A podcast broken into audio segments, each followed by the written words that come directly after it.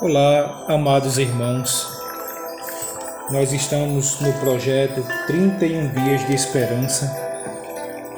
Eu sou o Reverendo Shalom Nascimento, pastor auxiliar da Igreja Presbiteriana Memorial em João Pessoa.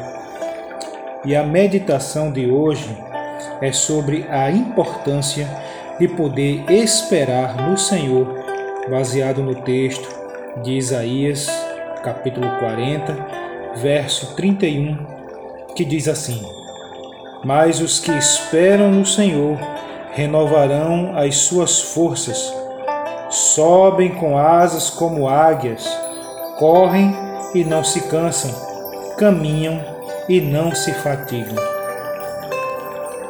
A palavra de Deus é oportuna para nos animar, para nos fazer enxergar além daquilo que as tribulações fazem com os nossos olhos, limitando a visão, tentando fazer com que enxerguemos os problemas maiores do que o Deus a quem nós servimos.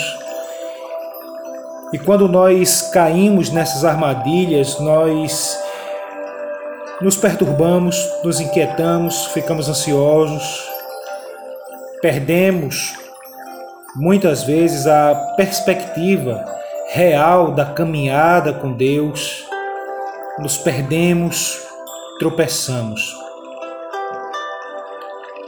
Mas como já tinha dito, a palavra de Deus ela é, ela é oportuna para nos encorajar, para nos renovar e aqueles que esperam no Senhor, aqueles que confiam que Deus vai agir, aqueles que sabem que Deus não falha e por isso esperam, esses terão as suas forças renovadas, porque Deus não falha.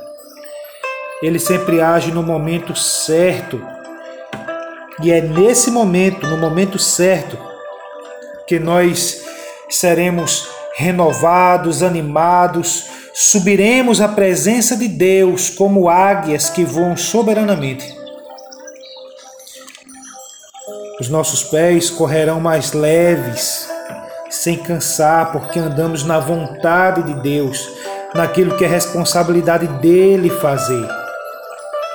É por isso que caminhar com o Senhor não gera cansaço às vezes, o peso da responsabilidade nos leva a caminhar pesarosos.